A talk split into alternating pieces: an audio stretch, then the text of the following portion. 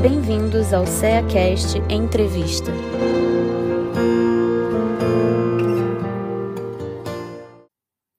Sejam bem-vindos ao CEACast, eu sou Alba Terra e vamos a mais uma entrevista da nossa série sobre Setembro Amarelo, mês de prevenção do suicídio. Hoje estamos aqui com a Vera Teles para falarmos sobre o livro Memórias de um Suicida, de Ivone Pereira. Seja bem-vinda, Vera. Olha, é um prazer a todo meu, Alba, de estar aqui conversando com vocês sobre este mês tão importante para todos nós, não só espíritas, mas de todas as religiões, porque é uma maneira de nós não incentivar aqueles que pretendem cometer, eh, cometer o suicídio. Então, um prazer é todo meu, Alba. Prazer é nosso também. Muito bom ter você aqui. Fala um pouco para a gente, quem foi Ivone Pereira? Olha, Ivone Pereira, nós não podemos falar do livro Memórias de um Suicida sem falar de Dona Ivone Pereira. Ela gostava Ivone, do Amaral Pereira, né? Então, ela foi uma das maiores médiums que nós aqui do Brasil conheceu. Ela nasceu no ano de 1900 na cidade de antiga cidade que não tem mais esse nome, né? De, de Vila Santa Teresa de Valença. Hoje é chamada de Rio das Flores. E ela desencarnou em 1984. Então nós podemos ver que é uma contemporânea nossa, né? Ela morreu no Hospital da Lagoa. E falando um bocadinho da vida dela, bem rapidamente, porque nós vamos encontrar isso no livro Recordações da Mediunidade em que ela conta toda essa trajetória dela, né? Então, ela nos diz que com 29 dias de nascida, ela quase que ela foi enterrada viva, quase, né? Se não fosse a intervenção da mãe, porque a mãe é, não acreditava que ela tivesse é, morrido, vamos dizer assim. E fez uma prece, talvez a prece mais linda que eu já tenha escutado, que vocês podem ver também nesse livro, Recordações da Mediunidade. E, e nessa prece, ela pede para Maria Santíssima, pela filha. E ela aí escuta aquele choro da filha. A filha já estava no caixãozinho, já estava mesmo para ser enterrada. Né? E isso aconteceu porque ela teve aquilo que a gente pode chamar assim do estado cataléptico, ou vamos dizer, no estado letárgico. E isso aconteceu diversas vezes na vida de Ivone. E isso causados pelo suicídio, porque nós sabemos que Dona Ivone, ela, em duas encarnações dela, ela cometeu o suicídio. Então, esse livro que eu já falei, vou repetir diversas vezes, A Recordação da Mediunidade, ela vem contando toda essa parte dela, né, do, do, do suicídio, né, e bem os fatos também da vida, porque foi uma vida muito de sacrifício da Dona Ivone, né? Então, ela foi criada, vamos dizer assim, praticamente na pobreza. A família pobre, ela, como já ela já sentia, já tinha esses estados assim de ver espíritos, ela foi morar com a avó, porque apesar dos pais serem espíritas, é, não praticantes, mas eram espíritas ela, com cinco anos, ela já conversava com espíritos, com Bezerra de Menezes. Ela não reconhecia o pai biológico dela como pai, porque a lembrança dela de vidas passadas era tão intenso que ela via é, essa, essa, essa pessoa como, como Charles como o pai verdadeiro dela. E ela é, lembrava das roupas e ela pedia, às vezes, aquela roupinha simples que ela usava, ela pedia assim: não, mas eu quero meus vestidos, meu vestido de renda, meu chale, meu chapéu. Porque era a lembrança que ela tinha muito viva de outras encarnações dela. Né? Então, ela, ela vai passando é, é, essa parte da infância dela nessa situação. E ela como o pai dela era espírita, ela aos 12 anos, ela, ela tem o conhecimento do livro dos espíritos e do evangelho segundo o espiritismo. Então, foi aí que ela começa é, é, a entender melhor né, com a leitura desses livros. Então, nós podemos dizer o quê? Que Dona Ivone era autodidata, porque a Dona Ivone só fez o primário. E aos 12 anos, ela já começa a escrever. E ela escrevia rapidamente, é como se ela estivesse psicografando. Então, ela, ela, ela já começa daí, vamos dizer assim, tomando parte da mediunidade, tomando parte do mundo invisível, porque ela mesmo diz, ela viveu mais no mundo espiritual do que aqui na Terra. É, então, ela mesmo diz assim, que era uma provação dela, renunciar sempre, ela renunciar de tudo. É, a Dona Ivone, quando criança, ela aprendeu, começou a aprender piano. Ela não conseguiu prosseguir porque em outras encarnações, numa das encarnações dela, ela foi uma pianista e ela não conseguia é, é, é, é, tocar o piano, ela não conseguia aprender, porque tudo foi negado, como dizemos a ela. Foi negado os estudos, né? foi negado muitos dos conhecimentos que ela gostaria de ter tido, mas isso tudo fazia parte daquilo que ela tinha, como ela diz mesmo, uma aprovação. Então ela não tinha assim amigos porque ela ela vivia do bordado que ela fazia. Era assim que ela tirava o ganho dela, né? É, como ela dizia, prendas domésticas. Então, ela foi chapeleira. Ela, inclusive, conta que, já morando aqui no Rio, ela arrumou um emprego no centro da cidade, mas que ela não conseguiu ficar no emprego por causa das conversas aquilo atrapalhava a mente dela, porque a gente sabe que a gente não trabalha, a gente, a gente conversa muito, a gente fala muito, conta piada, conta uma série de coisas, e ela não, não conseguia. Então, ela preferiu trabalhar em casa, né? E assim ela foi passando sempre na sua necessidade. Ela, como assim, tudo que ela tinha cabia numa mala. Ela não tinha bens, ela não tinha nada, né?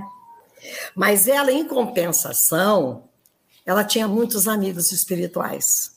Os amigos que ela não tinha, assim, na, na Terra, tinha sim os amigos, mas não eram aquelas coisas muito chegadas. Depois que ela se tornou mais conhecida, ela começou a receber muitas visitas de médiums de outras casas, é, sempre pessoas procurando uma orientação, né?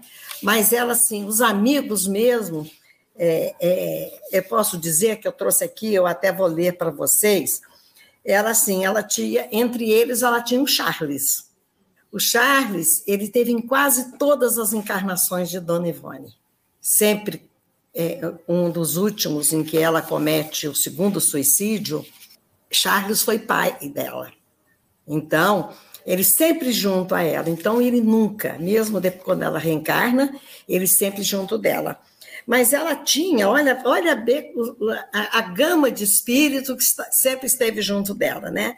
O Bezerro de Menezes, em alguns livros, é, é, ele, ele a levava para visitar aqueles locais em que ela estava escrevendo. Então, ela vivia, ela vivia aquele momento. Ele mostrava para ela nos mínimos detalhes. Então, se a gente, é, aqueles que se interessam, vão ler os livros dela, que mais tarde eu também eu vou citar os livros dela, ela contava tudo minuciosamente. Mas por que minuciosamente? Porque ela via. Ela via um vestido, ela via o bordado, ela via até os botões que tinha no vestido. Então, ela tinha, é, Bezerra de Menezes a levou diversas vezes para essas visitas, né? E ela tinha o Leon Denis, foi o que fez a revisão do livro do Memórias do Suicida, né? Tinha o Roberto de Canalejas, Bittencourt Sampaio, o Leon Tolstói, Chopin, Vitor Hugo, Eurípides Barçanupos e muitos outros que a gente, senão eu vou passar aqui o tempo todo citando esses amigos espirituais, né? E Dona Ivone como médium. Ela foi uma psicógrafa, ela foi receitista, ela foi conselheira, ela foi passista, ela foi premonitória, desdobramento, intuitiva, efeitos físicos, vidência, oratória. Oratória ela foi por pouco tempo, porque ela era muito ocupada, né? Ela tinha muitos afazeres, muito ocupada. E a Dona Ivone trabalhou um bom tempo da vida dela, quando ela ainda morava em Lavras. Ela participava do Centro Espírita de Lavras e lá ela era, vamos dizer assim, a passista, receitista, todas essas é, é, é, conselheira, como eu já falei, ela exercia todas essas funções quando ela estava no Centro Espírita de Lavras, né? E os livros que a Dona Ivone escreveu, isso também eu vou ter que ler, porque foram muitos, né? Então, ela escreveu esse livro que nós estamos falando, que é Memórias de um Suicida, e esse livro foi em 1926 que ela escreveu esse livro, né? Que esse nosso companheiro Camilo se aproximou dela. Se aproximou por quê? Porque eles tinham afinidade. Porque era um ex-suicida falando com uma ex-suicida. Então, eles tinham afinidade. Então, houve essa facilidade da aproximação de Camilo. Então, o Camilo ditou a ela essa, vamos dizer, vamos falar que é uma história, porque é uma história, né? Uma história triste, mas é uma história. E ele, então, passou para ela. Só que quando ela apresentou na, na Federação Espírita Brasileira, é, eles não aceitaram. Por quê? Porque não tinha um cunho doutrinário. E aquilo para ela tinha sido muito trabalho, porque é, ela escrevia, mas para ela apresentar para a federação, ela tinha que mandar datilografar aquelas folhas todas do livro. E a gente vê que Memórias é um livro grosso, né? E eles não aceitaram, ela ficou assim, engavetou, ela não rasgou nem nada, não. O guia espiritual dela mandou ela guardar, né? Assim ela fez. Em 1956, então a gente vai ver assim, 30 anos depois, foi que Leon Denis se aproximou dela e que falou assim: olha, vamos fazer uma revisão. Então, foi revisado o livro, aí sim, ele colocou toda a parte doutrinária. E quem lê o livro, ou quem já leu, vai ver que a gente nota perfeitamente é, os momentos que é Leon Denis que fala, porque Leon Denis era um poeta. Então, são palavras lindas, sabe? Então, é, quem não leu, que leia esse livro. Então, ela escreveu Nas Telas do Infinito, Amor e Ódio, e ela escreveu essa trilogia que foi, é nas Voragens do Pecado, Cavaleiro de Numier e Drama de Bretanha. Nesse Drama de Bretanha é que ela conta o primeiro suicídio dela, que ela se joga é, é, num penhasco. Né? Esse foi o primeiro suicídio dela, né? E, inclusive, foram os primeiros livros que eu li de Dona Ivone, foi essa trilogia. Depois é que eu vim é, é, ler e estudar. É, os, esse daqui, vamos dizer que eu li mas os, alguns deles nós estudamos, né? Aí, Tragédia de Santa Maria, Dramas da Obsessão também, que é um livro fantástico, esse Dramas da Obsessão. Ressurreição e Vida, que é passado todo na Rússia, e foi um livro ditado por Leon Tolstói. É, Recordações da Mediunidade, esse que eu estou falando, que ela vem falando da vida dela. O Devassando Invisível, Sublimação, Cânticos do Coração 1 e 2. Esse Cântico do Coração, do Coração é um livrinho fininho. São dois livrinhos finos. Um, inclusive, ela vem falando dos apóstolos, contando a vida dos apóstolos. Então, é um livro pequeno, mas muito importante para todos nós. Viu? E A Luz do Consolador.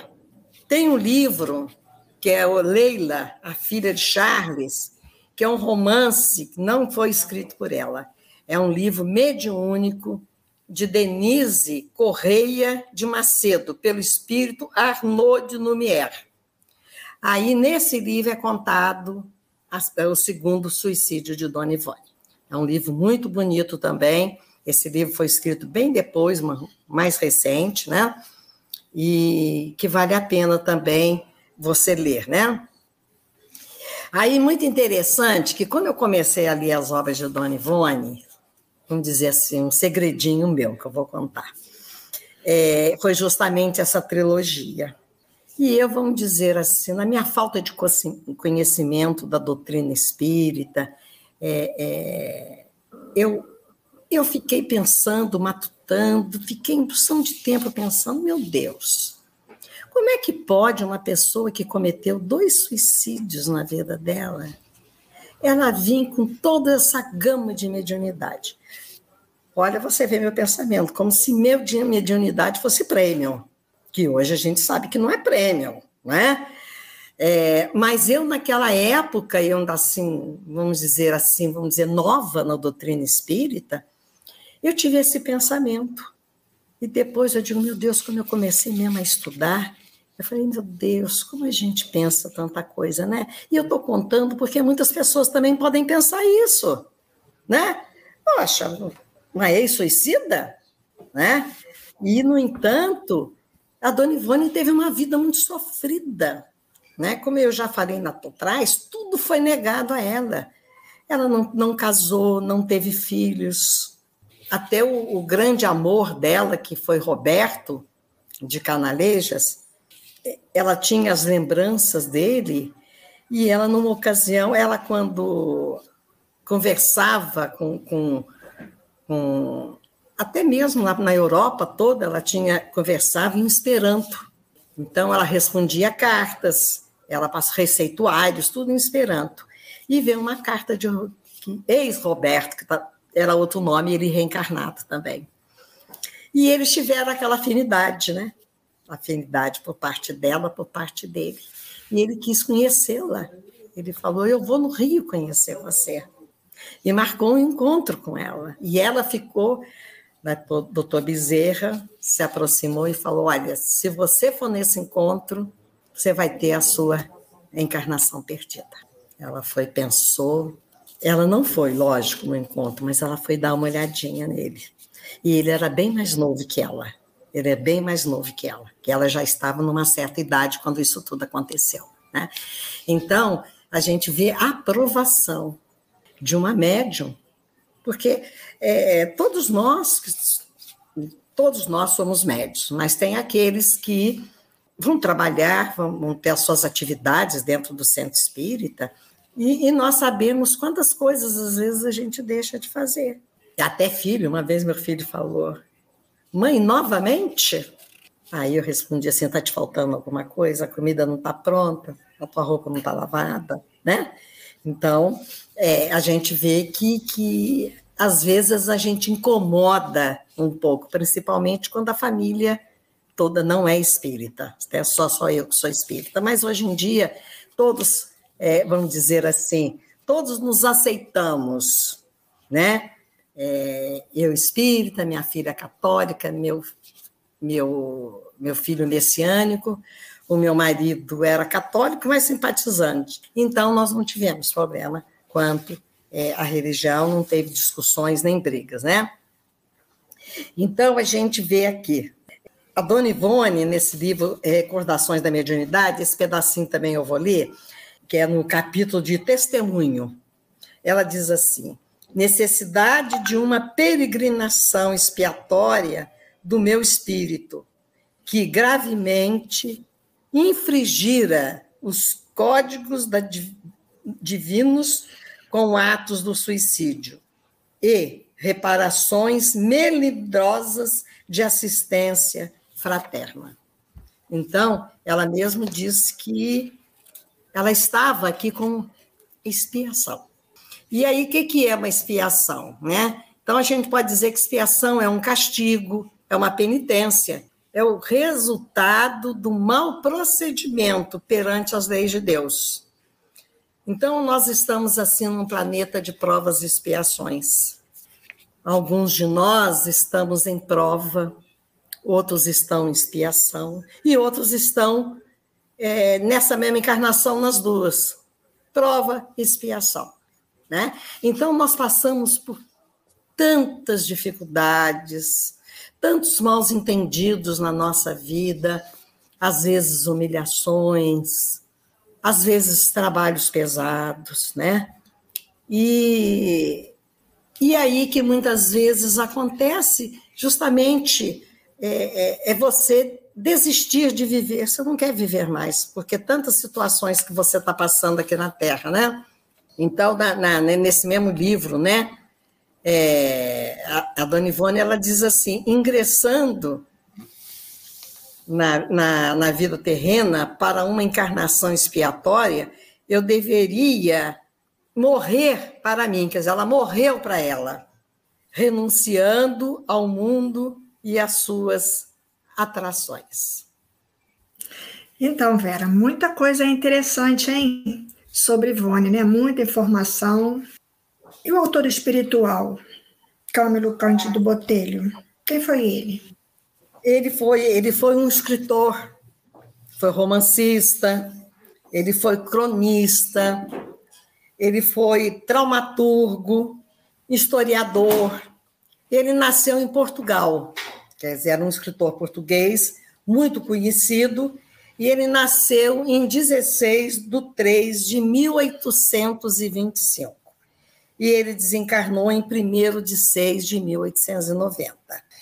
Então, a sua principal obra foi Amor e Perdição. Essa foi a principal obra dele. E o Camilo, ele estava assim com muitas dívidas. E a morte também do seu filho uma morte prematura, né? E a falta de resignação, que é aquilo que a gente debate sempre é a falta da resignação. Isso é que leva muitas vezes ao suicídio, né?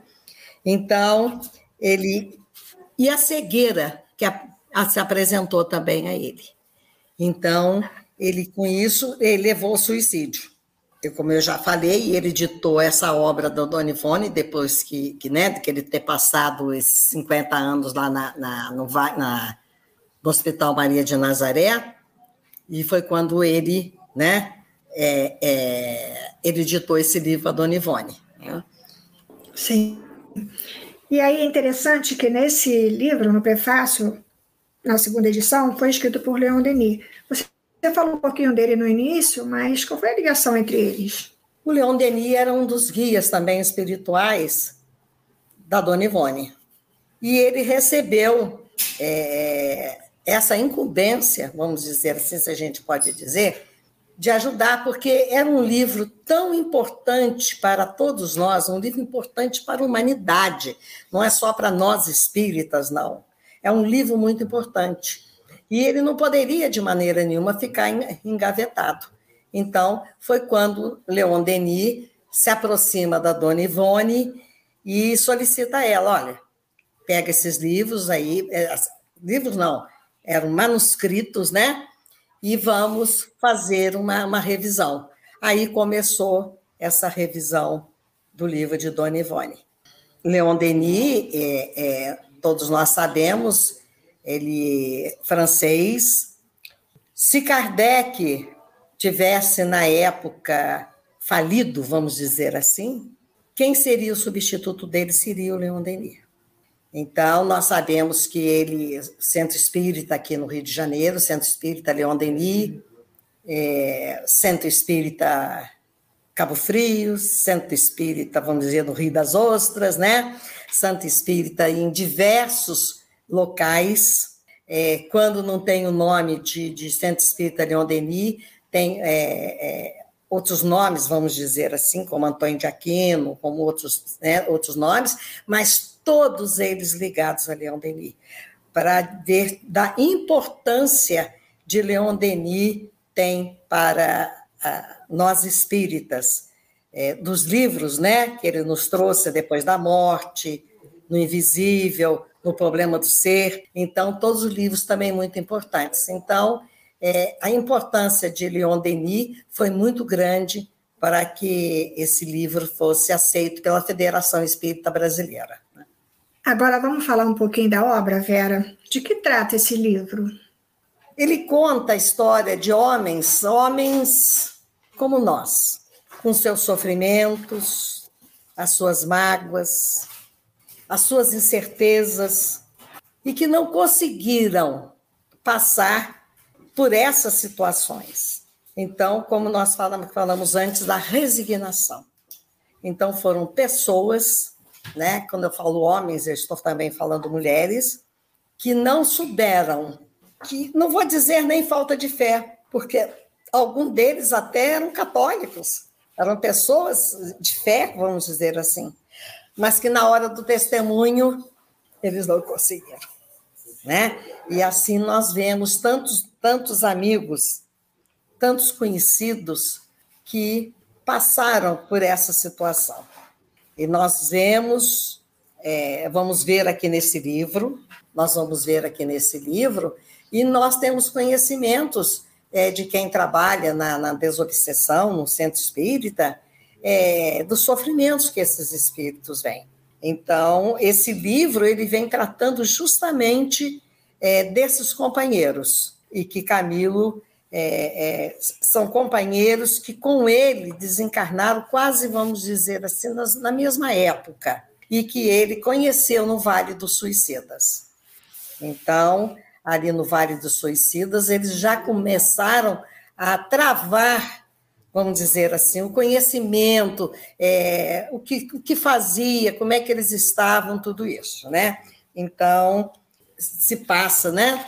É, é a, a situação de todo esse livro. Sim, Vera, você falou de Vale dos Suicidas, né? O que seria esse local? Vamos dizer assim, esse local é um local muito difícil, era um lugar que não tinha paz.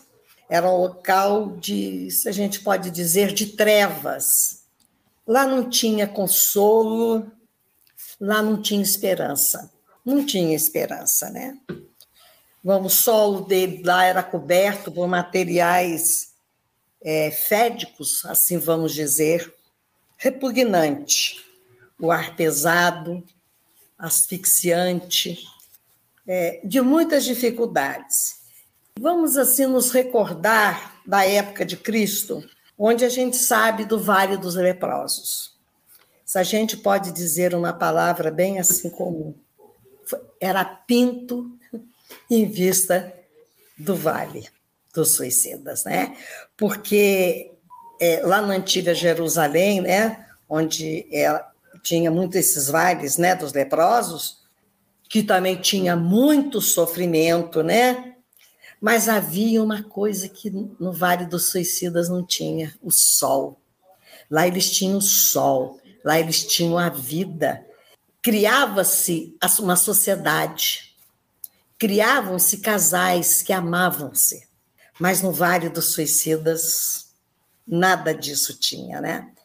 Como a gente diz assim, era um choro convulsivo uma palavra que a gente vê também no Evangelho, né? Que é o ranger de dentes. Era, era muita raiva. Então, eles ali, eles não conseguiam entender é, aquilo que se passava, porque muitos diziam assim: mas eu morri, eu tirei a vida, como é que eu ainda estou vivo? E aí o sofrimento ali era triplicado, porque da cabeça deles é, não saía aquela, aquela, aquela situação do suicídio, da maneira é, ou com um revólver, ou um enforcamento, e aquilo era vivo na cabeça deles. E como foi cortado aquele é, é, antecipadamente, né, esse vínculo da vida, eles ainda, é, você, vamos pensar assim numa Sabe quando cai um fio no chão, que e, é, o fio se corta e que o fio começa a bater e soltar fagulhas? Assim acontecia com muito deles. Era aquilo que eles iam puxando. Por quê? Porque aquilo foi cortado antes da época, da hora. Então, esse, esse vínculo do espírito com o corpo ali cessava, mas a dor, muita dor permanecia. Muita dor permanecia. É, muito sofrimento, né? É. E o que seriam os réprobos mencionados lá na primeira parte do livro, Vera? É, esses réprobos a gente pode dizer que seriam os, os condenados, esses afastados da sociedade, que seriam, no caso, esses sofredores. Esses companheiros que eram levados é, ao Vale do Suicida, né? E não, não haveria para eles, de maneira nenhuma, nenhum consolo. Eles não sentiam consolo nenhum. Então, esses eram, são chamados os réprobos. São aquelas pessoas, é, vamos dizer, condenados, afastados da sociedade. É como se fosse aquele que é preso, aquele criminoso que é preso. É um réprobo. Ele está preso, ele está afastado da sociedade porque ele cometeu um crime. E esses lá, não, eles cometeram um crime contra as leis de Deus. Quer dizer, qualquer crime é contra as leis de Deus, né? Mas eles era um crime para eles mesmos, deles para eles mesmos. Então, é, o sofrimento é muito grande, né? um sofrimento muito grande. E quem eram também os servos de Maria mencionados no livro? Olha, esses servos de Maria, é, a gente tirando do livro o que eles mesmos dizem, né? É, seriam os lanceiros, é, ostentando escudo, lança, eles tinham a tez bronzeada e trajavam-se com sobriedade. Eles lembravam os egípcios, porque eles usavam é, é, turbantes, né? E era chefiado e quem chefiava a expedição era um varão respeitável e que de, também se trajava de maneira oriental, com roupa branca, com uma insígnia de médico, que era um médico que, que vamos dizer assim, na frente, né? E eles entravam naquelas cavernas à procura dos seus habitantes, a gente pode chamar assim, aquelas habitantes fédicas, né? Aí você até vai perguntar, mas eram todos? Eles conseguiam resgatar todos? Não. Só resgatavam aqueles que estavam no seu momento, no momento em que poderiam ser resgatados. Muito interessante, né? É, o que acontecia no livro também fala do Hospital de Maria de Nazaré, você até falou lá no início sobre ela. Isso. O que acontecia nesse hospital? É, como o próprio nome diz, né, é um hospital Maria de Nazaré, o hospital, ele era uma, um hospital, é uma casa de correção, se a gente assim pode dizer. E é uma casa, né, que ela ensinava, ela ensinando o evangelho de Jesus Cristo e passando por diversos departamentos, porque não era assim, chegava não eles iam de acordo com a necessidade. É, é como você ir mudando de série. Primeiro ano, segundo ano, terceiro ano, vamos dizer assim. Então, conforme eles iam aprendendo, conforme eles iam aceitando, eles iam mudando de departamentos. E, e sempre essa assistência de irmãos, é, como assim, vamos assim dizer, eu vou dizer alguns deles, né?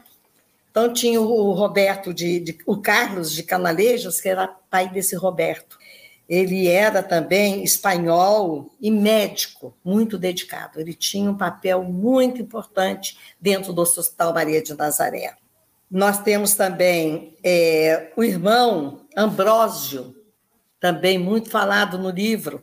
Ele era assistente, era religioso e ele trabalhava no departamento de reencarnação. Tinha o irmão Clemente, também muito, uma cultura enorme e de grau muito grande de, eleva, de elevação. O Camilo mesmo ele dizia assim que o irmão Clemente propunha teses formosíssimas e confortadoras em torno das soberanas leis. Quer dizer, eram todos espíritos de alta autarquia, né, que ali estavam. Tinha o irmão Sustenes, também era diretor da Cidade Esperança, porque tinha parte da, da, do Hospital Maria de Nazaré e tinha ao lado a, a, a Cidade Esperança. Tinha irmã Celestina, ela, ela, ela tinha uma maneira muito peculiar de saudar, né? E ela saudava assim: seja convosco a paz do Divino Mestre. Era a maneira que ela salvava todos. Tinha o Miguel de Santarém, também era um servo de Maria, discípulo respeitoso e humilde das doutrinas consagradas na Índia. A gente vê assim que muitos deles foram, vamos dizer, fizeram mestrado, se a gente pode dizer hoje em dia esse nome, né? Na Índia. Então, eram espíritos assim de grande sabedoria, né? E ele também, ele era filósofo, é, psicólogo, porque tinha muitos psicólogos É, a gente pode falar do, do, do, do nosso irmão, doutor Erma, que é um guia espiritual, que ele atua tanto aqui na cidade do Rio de Janeiro, como também em Rio das Ostras, como também em Cabo Frio, que é médico, e ele, na obra social, ele sempre falou da necessidade do psicólogo para todos nós. E, e, e não poderia, de maneira nenhuma, estar faltando no Hospital Maria de Nazaré diversos psicólogos. Para quê? Para entender a alma humana, para explicar, para levar a esses companheiros o porquê que eles suicidaram. Então, para ter essa conversa. Então, a gente vê assim, se o psicólogo aqui para nós já é tão importante, imagina num local como esse. O que o psicólogo, é, é, é, é vendo a nossa alma, vendo é, o que se passa, então, é, dando essa toda essa explicação né, para todos eles. Né? Então, esse Miguel de Santarém, ele teve uma encarnação, a última encarnação dele foi em Portugal, como Padre Miguel de Santarém. Teve o Padre Anselmo, também de Santa Maria, que ele também foi um sacerdote português, também iniciado nas ciências da Índia. Então, ele trabalhava na direção interna do Departamento de Vigilância. Aí a pessoa vai dizer assim, Pô, uma vigilância. Então, nós sabemos que no plano espiritual tem também, porque é, é o plano espiritual ele também sofre ataques. Então, tem o departamento de vigilância. E tem um, assim, para mim, que é o Aníbal de Silas, que eu fiquei, assim, muito emocionada quando chega na parte do Aníbal de Silas. É, era um jovenzinho que ele conheceu Jesus pessoalmente. E ele que dava as aulas do Evangelho de Jesus. E ele mostrava como numa tela a vida de Jesus. Então, essa parte do livro é belíssima. Se a gente já chora com sofrimento, eu acho que a gente chora mais ainda com a beleza, porque os ensinamentos são lindos dessa parte, né? Então, assim, é, é, é, é um pedaço, vamos dizer assim, do livro, em que todos eles que ali estão assistindo, que já conseguiram chegar naquela parte, né? Porque nem todos conseguem né, acompanhar, que todos se emocionam. Então é muito bonito mesmo. E a gente vê aí mais uma vez a misericórdia divina atuando, né? Enviando socorro, né? Isso, isso. Quem fica desamparado? E Ninguém. todos aqueles que cometem suicídio são socorridos por esse grupo? Olha, todos são socorridos, sem exceção. Agora, cada um no seu momento. Cada um no seu momento. Nós podemos falar assim por nós. Quando nós somos socorridos? Quando nós escutamos. Quando nós temos ouvidos para ouvir. Né? Quando o nosso coração tem esse alento. E às vezes nós estragamos uma encarnação, porque nós não ouvimos, nós não queremos ouvir. Porque para nós ouvirmos o Evangelho de Jesus, para nós ouvirmos não estou falando só na doutrina espírita, estou falando em todas as religiões. É difícil da gente entender os nossos próprios defeitos. Mas quando nós entendemos como eles lá também é, entenderam que chegou a hora desse socorro, chegou a hora é, é, de abaixar o seu orgulho, porque muitas vezes a gente não pede socorro por orgulho, por vaidade. Então, nós vemos o caso aqui né, do, do, do nosso amigo André Luiz, que André Luiz ele foi considerado um suicida, indireto. Por quê? Ele era um grutão, ele comia muito. Ele não podia, ele tinha problemas sérios de estômago. E ele, como médico, ele infligia e ele, quando desencarna, ele vai por vários dos suicidas também. Às vezes a gente diz assim, mas eu não cometi. Às vezes nós cometemos indiretamente o suicídio como ele. Né? E quando que ele foi socorrido? No momento que a mãezinha dele estava lá junto dele o tempo todo, mas ele não conseguia nem ouvir nem ver a mãe. Mas na hora em que ele parou, que ele ouviu a mãe, em que ele pediu socorro, ele foi, foi ali socorrido. E isso é todos nós. Não importa só estar lá no Vale dos Suicidas. Nós aqui também. Nós só somos socorridos apesar do nosso guia espiritual, ou anjo da guarda, como querem que chame, estando ao nosso lado, ele não pode fazer nada se a gente não pedir o socorro. Então, onde que você pede o socorro? É na prece. Então, quando esses irmãos pediram o socorro, eles são atendidos. Né? Então, é, eles podem passar 50, 100, 200 anos ali naquele sofrimento, até que eles acordem para essa vida, né? Para essa vida espiritual, vendo que eles não morreram, que nós não morremos. Então a gente vai dizer assim, eles morreram, né? Mas não desencarnaram, né? Que eles continuam ali é preso ao corpo, então a gente só desencarna na hora que a gente deixa o nosso corpo. E eles ali não, eles ainda acreditavam naquele corpo. Né? E eles viam um a outro da maneira que eles eram, conforme ele conta no livro, com a sua cartola, com a sua bengala, com a sua vestimenta da época. Então, é, é dessa maneira que, que eles se encontravam lá e, e e socorrido quando eles conseguiam chegar perto deles, né? Isso aí, a gente aprende lá, né? Como Jesus falou, pedir obtereis, né? A gente lembrar aí desse dia, desse médico, né? Esse médico aí. E aí, Vera, no livro também fala, no final do livro, é, Camilo fala em reconstrução do próprio destino. Isso é possível mesmo após o suicídio? Lógico que é possível, né? A gente vê o exemplo de Dona Ivone. Um exemplo claro aqui de Dona Ivone, que depois do suicídio ela volta para essa vida terrena, ela reencarna com todas as é, é, situações é, difíceis, né? Mas, é, como ela mesmo diz assim, que é uma expiação. Mas eu gostaria de ler uma, um pedaço aqui do, do livro em que o próprio Camilo ele vem nos falando. Eu vou ler aqui um pedacinho do livro, que eu achei muito interessante, porque eu falar não vai adiantar, eu acho que a leitura, né?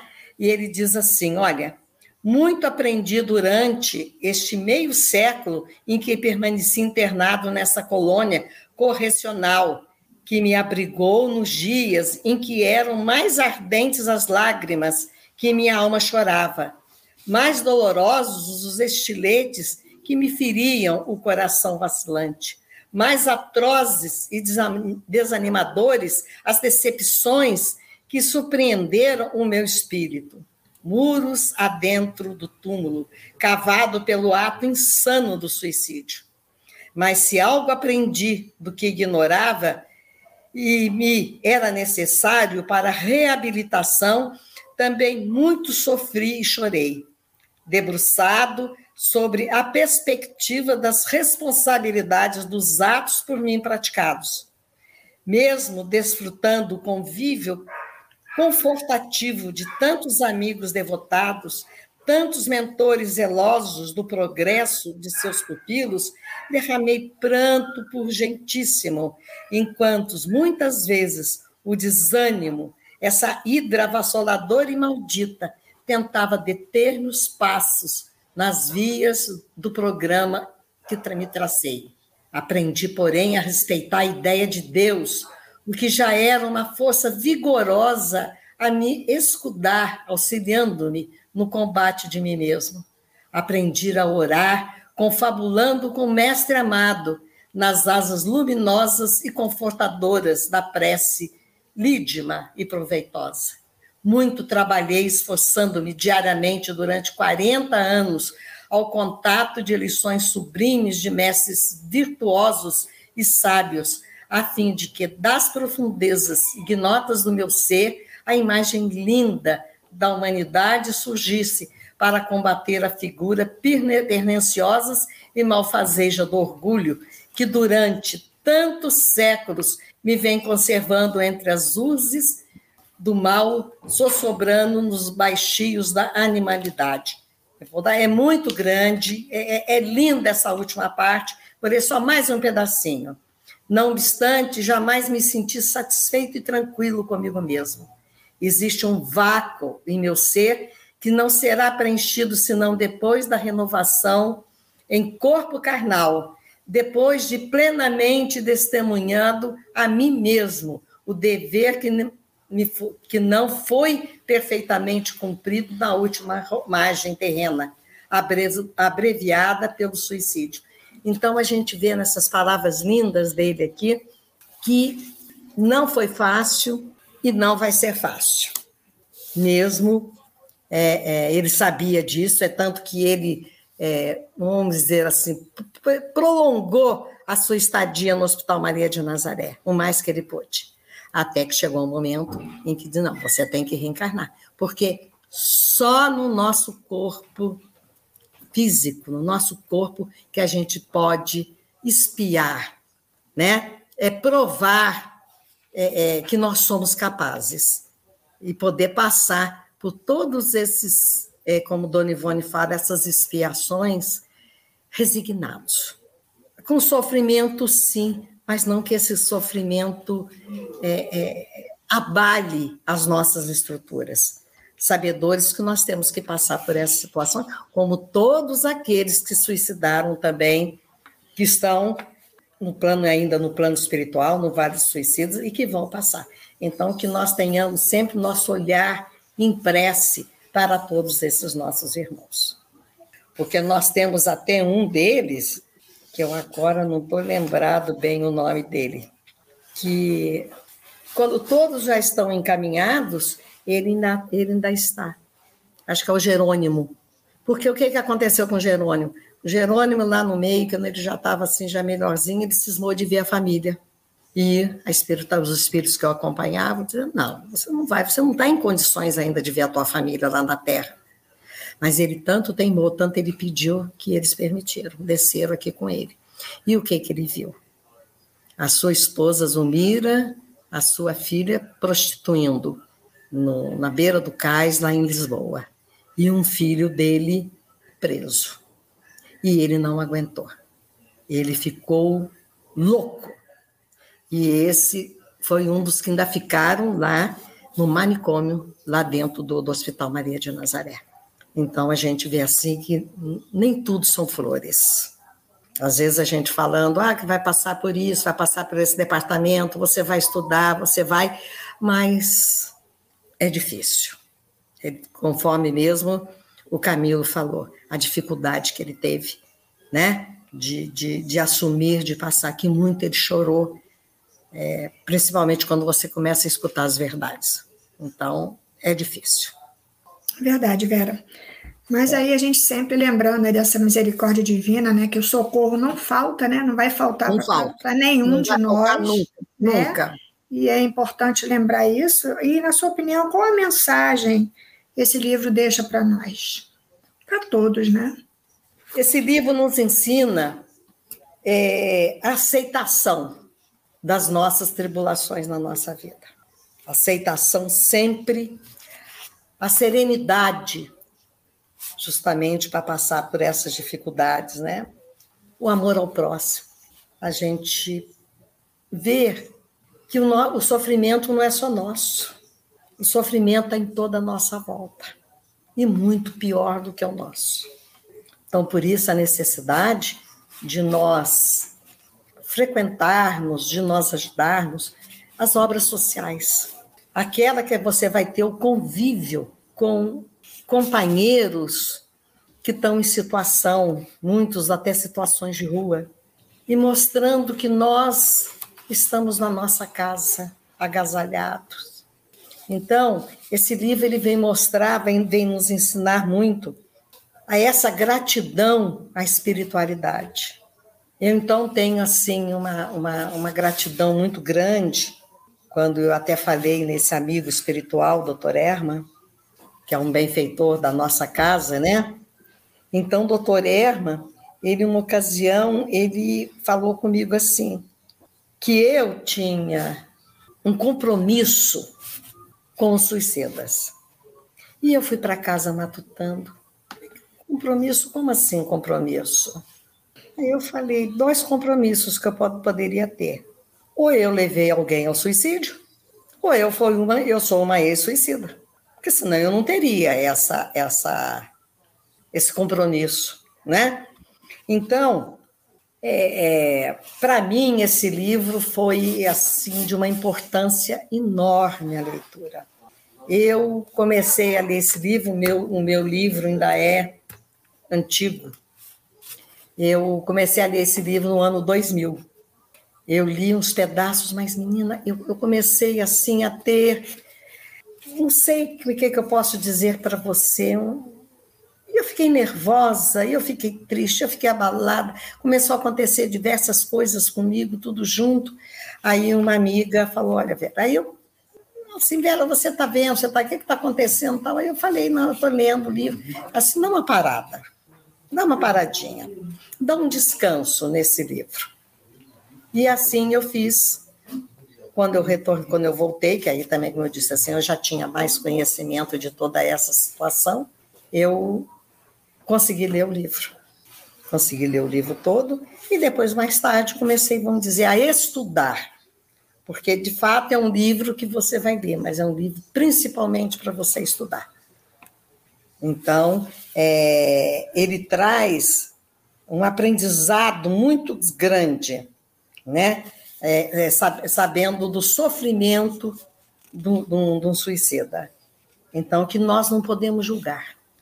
Tem diversos tipos de suicídio, diversos tipos, né? Como eu falei, o direto, indireto, e nós não podemos julgar aquele que cometeu o suicídio. Foi um ato de desespero. Então, é, esse livro ele vem nos mostrar o não julgamento. Isso aí. É importante, né, a gente não julgar, compreender e acolher, né, socorrer. Né? Tantos irmãos aí que necessitam do esclarecimento e o conhecimento liberta, né? Liberta, Vai trazer para nós aí a força, a coragem. Então, Vera, nós estamos chegando ao fim da nossa entrevista. Foi muito bom ter você aqui conosco. Eu também estou muito feliz de poder expressar, né, um pouquinho daquilo que eu aprendi com a doutrina espírita, que eu aprendi lendo esse livro, que conforme nós falamos assim, nos liberta, nos liberta. Então agradeço a todos, agradeço aos internautas, agradeço todos esses amigos que ouviram esse nosso estudo. Muito obrigada. A gente que agradece, Vera. E até o próximo CEACast.